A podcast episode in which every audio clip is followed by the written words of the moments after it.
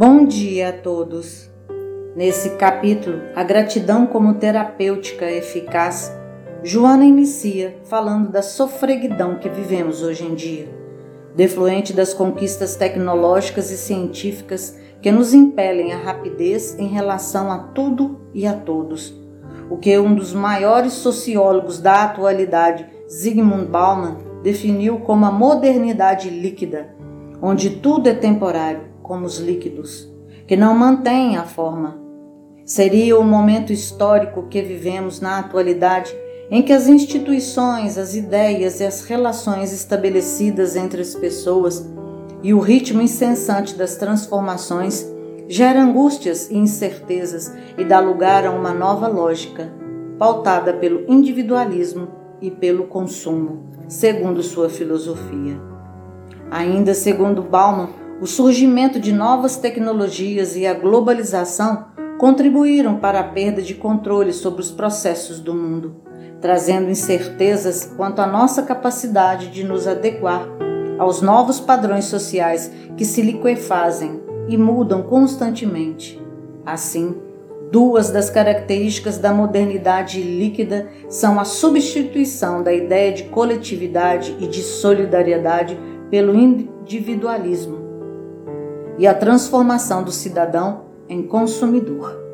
Nesse contexto, as relações afetivas se dão por meio de laços momentâneos e volúveis e se tornam superficiais e pouco seguras. É o amor líquido. No lugar da vida em comunidade e do contato próximo e pessoal, privilegiam-se as relações interpessoais que podem ser desfeitas com a mesma facilidade com que são estabelecidas. Exemplo disso seriam os relacionamentos virtuais em redes. E Joana esclarece que a multiplicidade de equipamentos eletrônicos que reduziram as distâncias e facilitaram a vida igualmente se tornaram verdadeiros algozes daqueles que os utilizam. E a velocidade tomou conta do planeta, tornando tudo instantâneo. O intercâmbio virtual mudou as paisagens terrestres, tornando o mundo mais belo e mais trágico, os contatos mais rápidos e mais perigosos, o excesso de informações e de possibilidades de conhecer-se e de amargurar-se também. A volúpia do consumismo devora suas vítimas que se lhes entregam sem ação. Quando alguma operação no aparelho prolonga-se por poucos segundos, logo o indivíduo se impacienta, irrita-se e pensa em trocar de aparelho por encontrar-se sobrecarregado. Fascinado pelas facilidades, escraviza-se a essa tecnologia de ponta e perde a noção da realidade no dia a dia existencial. Aturde-se o ser humano nesse labirinto de grandezas e de misérias, perdendo seu próprio direcionamento e a auto-identificação. Nossa benfeitora continua nos alertando seriamente. Desapareceram os limites orgânicos diante da exuberância de recursos para realizações e prazeres simultâneos, mas também proporcionando o aumento da criminalidade de mentes perversas e doentes que se utilizam da invisibilidade para dar invasão às suas perturbações e delírios mentais.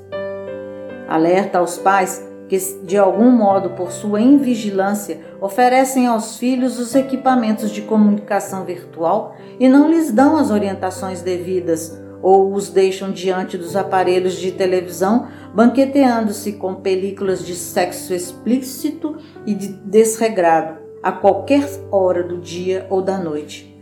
Pois os sites de morbidez multiplicam-se, atraindo os jovens imaturos emocionalmente que se tornam presas fáceis da hediondez desses psicopatas. Decorrente disso, dá-se antes do tempo um tipo de amadurecimento psicológico dos jovens, distorcido, mórbido, sem significado dignificante.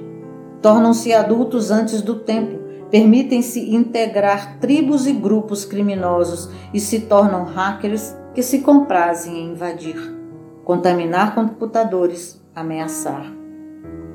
A loucura assume o papel de normalidade e o perigo ronda a vida. Essa alucinação faz o indivíduo soberbo, exigente, ingrato, bloqueando-lhes os sentimentos de amor e de justiça e desenvolvendo-lhe os instintos agressivos que deveriam ser disciplinados, odiando a sociedade porque interiormente detestam-se. Desamados desde muito cedo pelo desinteresse dos pais, com as exceções compreensíveis, experimentam o abandono a que são relegados em mãos de funcionários remunerados, distantes de qualquer afetividade que não receberam, vendo nos pais apenas os mantenedores da vida, mas totalmente desligados dos seus problemas, das suas reais necessidades. Antecipadamente iniciados nos prazeres do sexo sem compromisso, os vícios de imediato se lhes instalam, começando por medicamentos para dormir, para acordar, para acalmar, transferindo-se logo depois para as drogas químicas e alucinógenas. O desvario toma conta da sociedade, mas apesar de todas essas inconsequências do comportamento humano, vive no íntimo do ser a presença da paz e da saúde, ansiando pela oportunidade de expressar-se. Necessário, portanto, a busca do sentido existencial. Esse sentido não pode ser oferecido por ninguém, esclarece Joana de Ângeles, nem pelo psicoterapeuta, porque é de origem e significado pessoal, possibilitando o nascimento do sentido existencial que vai sendo desdobrado pelos valores morais adquiridos durante as vivências das experiências reencarnatórias. É necessário que cada um descubra a responsabilidade de ser ele mesmo, como pessoa portadora de valores que devem ser multiplicados e vi vivenciados. Faz-se indispensável tornar-se luz com o combustível de estar consciente, responsável pelos atos, sem temores nem ansiedades afligentes. E ela esclarece finalizando. Conseguindo-se compreender que se é responsável por tudo quanto lhe diz respeito, nele se instala o significado existencial que lhe faculta o dever para tomar posições avaliadoras. Tal dever representa saúde ética e moral, física e emocional, psíquica e espiritual, proporcionando-lhe desde então o vir a ser, sem traumas nem culpas procedentes do passado. A sombra que dominava o ego dilui-se no eu profundo, consciente da superação dos desafios da vida. Eis, pois, como se encontrar o sentido existencial. Muita paz.